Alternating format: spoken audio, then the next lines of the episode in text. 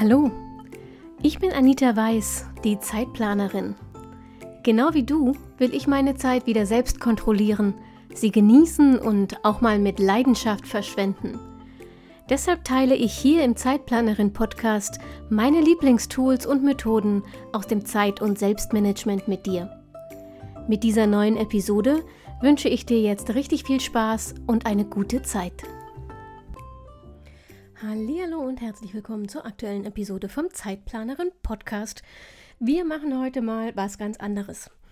Ähm, ich habe in den letzten Wochen und Monaten immer mal wieder E-Mails von euch bekommen. Äh, übrigens, tausend Dank, ich finde die mega. Vor allem, weil sie meistens mit einem ähm, unglaublich netten, sehr lieben Feedback für den Podcast oder meine sonstigen Kanäle beginnt. Und das äh, geht natürlich runter wie Öl. Also danke und hört damit bloß nicht auf. Hm, die meisten eurer E-Mails beinhalten aber auch ähm, Fragen. Also ihr schildert mir ganz oft, wo eure Probleme im Zeit- und Selbstmanagement liegen und ähm, fragt, ob ich nicht einen Tipp hätte. Habe ich meistens und ich habe auch alle schon beantwortet. Jedenfalls glaube ich das. Wenn du also jetzt gerade feststellst, du hast mir geschrieben und ich habe aber noch nicht geantwortet, dann melde dich bitte nochmal entweder auf Instagram at Zeitplanerin oder unter äh, info at zeitplanerin.de per E-Mail denn dann ist es entweder bei dir oder bei mir im Spam-Ordner gelandet oder mir durchgerutscht. Das tut mir furchtbar leid, dann hole ich das gerne direkt noch nach. Jedenfalls habe ich jetzt mal über die Wochen und Monate zusammengetragen, was so Fragen sind, die immer mal wieder auftauchen. Und habe beschlossen, wir machen einfach mal eine FAQ-Folge Wobei, wenn ich mir das hier so angucke, es sind fast 20 Fragen, werden es wahrscheinlich eher zwei oder drei FAQ-Folgen. Ich fange einfach mal an und wenn ich das Gefühl habe, okay, genug gelabert für heute, das kann kein Mensch mehr aufnehmen, höre ich auf und mache eine zweite Folge draus. Also, so, warte mal, ich muss mir mal hier halb blind, wie ich inzwischen bin, mit meiner winzigen Schrift das Buch näher ranholen. Ähm, Frage Nummer eins. Oh ja, das geht schnell. Welche App benutzt du für Binaural Beats? Ähm, Nochmal zur Info für alle, die nicht mehr wissen, was das ist. Binaural Beats ähm, sind Töne im weitesten Sinne. Also man muss das mit Kopfhörern hören und dann kriegt man auf das linke Ohr einen Ton in einer leicht anderen Frequenz, als man auf dem rechten Ohr hört. Und diese Frequenzdifferenz, also diesen Unterschied zwischen den beiden Frequenzen, gleicht das Gehirn aus, weil man sonst irre werden würde, ähm, um es zu harmonisieren. Und dieser Ausgleich soll dafür sorgen, dass bestimmte ähm, Hirnwellenbereiche aktiviert werden, die uns zum Beispiel entweder entspannen oder ähm, die Konzentration erleichtern. Das ist wissenschaftlich nur so semi bewiesen, um nicht zu sagen gar nicht. Ähm, deshalb ist es auch nur eine Empfehlung aufgrund meiner ganz persönlichen Erfahrung. Mir helfen bei Neurobeats tatsächlich fokussierter zu arbeiten. Ich weiß nicht, ob das damit zusammenhängt, dass es tatsächlich irgendwelche speziellen Gehirnwellen aktiviert oder ob es einfach nur ähm, dazu beiträgt, dass ich meine kreiselnden Gedanken ähm, besser einfangen kann, weil die so halb auf den Ton konzentriert sind. Also ich muss nicht in völliger Stille meine Konzentration in mir selbst finden. Mm, da helfen mir Binaural Beats einfach sehr gut. Und äh, für unterwegs, also normalerweise höre ich die äh, am Rechner über YouTube, weil es da einfach auch Videos mit, sorry, das war das Handy, weil es da auch Videos mit schönen ähm, Hintergrundbildern gibt. Das mag ich einfach lieber als nur den Klang. Aber wenn ich unterwegs bin, ähm, dann habe ich tatsächlich Binaural Beats eine Zeit lang auf Spotify gehört. Das kann ich nicht empfehlen. Da wird der Ton teilweise so komprimiert, dass es einfach keinen Spaß mehr macht. Ähm, aber ich habe äh, diverse Apps ausprobiert und es gibt eine App, die heißt, Achtung, total originell, Binaural Beats. Ich gucke gerade mal, ob ich äh, herausfinden kann, von wem das so ist. Hm, schwierig. Also es heißt einfach Binaural Beats und es ist äh, eine App, deren äh, Android übrigens, ne? Ich habe kein Apple-Gerät, also Android-App. Das ist so ein violetter Hintergrund, so ein violetter Farbverlauf und darauf ist ein schwarzer Scherenschnittkopf, in dem man das Gehirn in äh, so einem violett-blauen Farbverlauf eingezeichnet hat. Heißt Binaural Beats. Wie gesagt, violett-blau. Das Icon kann ich sehr empfehlen. Da gibt es bei Beats nach Kategorien sortiert ähm, und mit einer mit ne, meiner Meinung nach wirklich guten Klangqualität. Und das Ganze ist kostenlos. Also probiert es gerne mal aus. Ansonsten für den ersten Test langt auch YouTube. Frage Nummer zwei. Wie platziere ich meine To-Dos? Warte, ich kann meine eigene Frage nicht lesen. Augenblick. Wie platziere ich meine To-Dos mit Zeitplanung und Ist-Zeit für die Woche auf einer Seite im Filofax? Ach so, ja, okay, das lässt sich jetzt tatsächlich schwierig erklären. Die Frage ist, ähm, wie kriege ich das alles auf einer Seite abgebildet, wenn ich eine To-Do-Liste führen will, die auch die Aufwandsschätzung beinhaltet und die tatsächlich damit verbrachte Zeit. Das ist ja etwas, das ich euch ganz oft empfehle, wenn ihr sagt, ihr stellt fest, dass ihr euch immer total verschätzt, dass ihr euch viel zu viel für den Tag vornehmt ähm, und dann frustriert seid, weil ihr das alles nicht schafft. Und dann ist meine Empfehlung ja immer, mach bei deiner To-Do-Liste, schreib hinter jeder Aufgabe, die du dir aufschreibst, wie lange du glaubst, dass du dafür brauchen wirst. Und dann stopp, während du arbeitest, die Zeit und schreib dahinter, wie lange du wirklich gebraucht hast.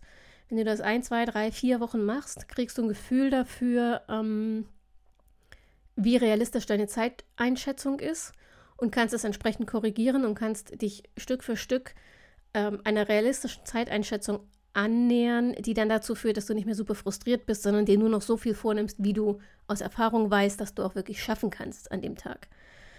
Und wie kriege ich das auf eine Seite? Ehrlich gesagt, da mache ich kein, kein Shishi. Da gibt es auch bei mir kein großes äh, Deko-Layout-Gedöns, sondern das ist für mich einfach eine Tabelle. Es ist die Liste.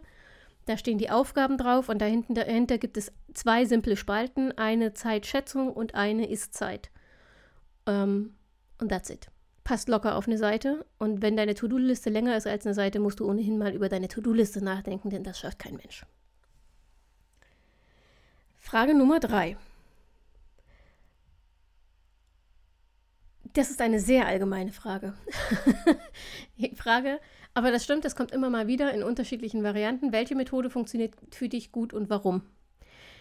Da ist die Frage natürlich immer Methode wofür. Ich habe ungefähr 800 Millionen Methoden gefühlt für alles Mögliche. Mm, es gibt aber so eine Handvoll Methoden, die ich tatsächlich ganz oft benutze oder Tools, die ich ganz oft benutze, weil sie ganz viel auf einmal erleichtern. Ähm, Timeboxing ist zum Beispiel so eine Methode, dass ich mir also den Tag in Zeiteinheiten aufteile, die ich verplane. Also ich habe dann in meinem Bullet Journal oben so eine Zeitleiste und ähm, dann schreibe ich, was ich tun will mh, mm, unter die Zeit. Also da steht zum Beispiel, weiß ich nicht, 8 Uhr, 9 Uhr, 10 Uhr, so, so in, in Stundenblöcken äh, der Tag, mein Arbeitstag. Und dann mache ich mir Blöcke ähm, für die einzelnen Aufgaben, die anstehen. Jetzt natürlich nicht E-Mails beantworten, es sei denn, ich habe so viele E-Mails gehortet, dass ich da eine halbe Stunde für brauchen werde. Aber diese großen Aufgaben, die ich mir vorgenommen habe, denn auch ich tappe oft in die Falle, dass ich mir viel mehr vornehme, als ich schaffen kann. Und wenn ich mh, mm, realistisch schätze und ich muss schätzen, um einen Zeitblock festzulegen, dann sehe ich relativ schnell, dass nichts mehr vom Tag übrig ist und ich aber eigentlich gefühlt noch drei weitere Aufgaben hätte verplanen wollen. Und dann ist das zum einen für mich die Erinnerung, dass ich dem Tag nicht mehr Stunden aus den Rippen schneiden kann, als er nun mal hat. Eine Erinnerung daran, dass ich realistisch schätzen muss und es ist eine visuelle Erinnerung daran, dass ich Pausen mit einplane, denn wenn ich Timeboxing benutze, dann gibt es immer auch mindestens eine Timebox am Tag, ähm, in der Mittagspause steht zum Beispiel. Nun ist, also Timeboxing hilft sehr gut, seinen Tag zu strukturieren, ähm, die wichtigen Dinge unterzubringen, Prioritäten, Prioritäten zu setzen. Und es ist so eine Art Gerüst, die einem Struktur in den Tag bringt, an der man sich gut langhangeln kann, vor allem an stressigen Tagen. Aber wie alle anderen Methoden funktioniert auch Timeboxing nur, wenn man sich halt dann auch dran hält. Das gilt übrigens auch äh, für Methode Nummer zwei, die ich sehr oft benutze. Das ist alles, was ähm, auf meinen Ohren stattfindet. Ich habe, wenn ich konzentriert arbeiten muss, immer entweder bei Nora Beats, die habe ich euch zur ersten Frage ja schon mal erklärt, oder Ambience-Videos mit so Naturgeräuschen, White Noise ähm, oder äh, so Klimpermusik im Hintergrund auf den Ohren oder ASMR, wobei ASMR eher zu, zur Pause zum Entspannen als zum Konzentrieren. Ähm, oder Pomodoro-Timer mit eben auch Naturgeräuschen und sowas auf den Ohren. Warum? Weil ich in absoluter Stille nicht arbeiten kann. Ich lasse mich dann von mir selbst viel zu schnell ablenken und es fällt mir einfacher, mich einzufangen, mich zu konzentrieren, zu fokussieren und produktiver durchzuarbeiten, wenn ich diese akustischen Helfer benutze. Das sind also auch Tools, die mir immer helfen, die ohne die ich eigentlich, ich glaube, ich habe in den letzten Monaten keinen Arbeitstag ohne akustische Helfer verbracht. Und die dritte Methode ähm, die ist eigentlich eine Sammlung von Methoden, aber ohne die geht es einfach nicht, sind für mich priorisierte To-Do-Listen. Logischerweise damit steht und fällt irgendwie dein Zeitmanagement, meiner Meinung nach jedenfalls. Ich arbeite meistens nach der FEM-Methode ähm, und ich habe immer eine To-Do-Sammelliste. Das ist eine Monatsübersichtsliste, wo alle Aufgaben des Monats draufkommen. Wann sie kommen, werden sie da draufgeschrieben. Das ist sozusagen mein Aufgabenparkplatz. Und von dort verteile ich sie dann je nach Dringlichkeit, nach Lust und Laune und wie sie halt reinpassen auf die Tagesplanung. Ähm, FEM-Methode, wie gesagt, meine eigene Methode, drei Fokusaufgaben, drei Extras, das sind Aufgaben, die mich motivieren, dran zu bleiben, die Lust machen und äh, fünf bis sechs Minis, Aufgaben, die nur sehr kurze Zeit und vor allem keine äh, Gehirnkapazität brauchen, aber Momentum aufbauen und einen gut in den Arbeitstag reinschleichen lassen. Wenn du mehr zur Fallmethode wissen willst, scroll mal zurück. Ähm, irgendwo gibt es eine Episode dazu oder du kannst einfach in die Shownotes gucken. Ich schau mal, dass ich sie dir da verlinke. Genau. Also, die drei Tools, die ich immer benutze: priorisierte To-Do-Listen, ähm, akustische Helfer und Timeboxing. So, nächste Frage. Wie schaffst du es, 20 Bücher im Monat zu lesen? Ja, wir schieben diese Frage mal ein bisschen nach hinten, denn ich habe für August, ja, für August eine ganze Episode zu diesem Thema geplant, denn das äh, ist tatsächlich eine Frage, die mir immer wieder gestellt wird. Und da es ein Thema ist, über das ich abendfüllend referieren kann, habe ich beschlossen, ich mache meine eigene Podcast-Episode nur zum Thema, wie man ähm, 20 Bücher und mehr im Monat oder 200 Bücher im Jahr und mehr lesen kann. Okay? Dann nächste Frage. Hm. Gibt es eigentlich noch mehr Planungsmethoden als die FEM-Methode? Also ich fühle mich ehrlich gesagt äh, sehr geehrt, dass die FEM-Methode äh, für den Fragensteller, die Fragenstellerin sozusagen das Nonplusultra ist offensichtlich. Aber ja, natürlich, es gibt Millionen Planungsmethoden, ähm, beziehungsweise die FEM-Methode ist ja eine Priorisierungsmethode, also eine Art und Weise, eine äh, äh, Aufgabensammlung, eine To-Do-Liste zu schreiben, ähm, an der man nicht nur erkennt, was zu tun ist, sondern auch, was davon am wichtigsten ist, am schnellsten erledigt werden muss. Also priorisiert einfach. Es gibt da eine äh, unendliche Vielfalt an Möglichkeiten. Ich will dir mal noch zwei, meine zwei Lieblingsmethoden neben meiner eigenen ähm, hier nennen und empfehlen. Kannst du gerne einfach mal ausprobieren. An manchen Tagen ist die FEM-Methode vielleicht einfach überdimensioniert für dich oder ähm, du brauchst einfach ein anderes System, dann teste die mal. Das eine ist die 135-Methode. Die ist der FEM-Methode sehr ähnlich, aber noch ein bisschen reduzierter.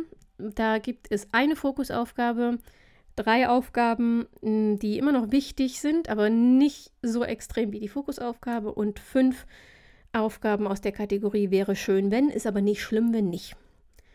Das ist Ganz kurz erklärt die 135-Methode. Auch dazu gibt es ähm, schon eine Episode. Ähm, warte mal kurz, ich mache mir mal kurz eine Notiz, was ich dir eigentlich alles in den Shownotes verlinken will. Also, ähm, es gibt zur 135-Methode auch schon eine Episode und einen Blogpost. Findest du unten in den Shownotes. Genauso wie zur letzten, die ich dir empfehlen will. Und das ist die Ivy Lee-Methode.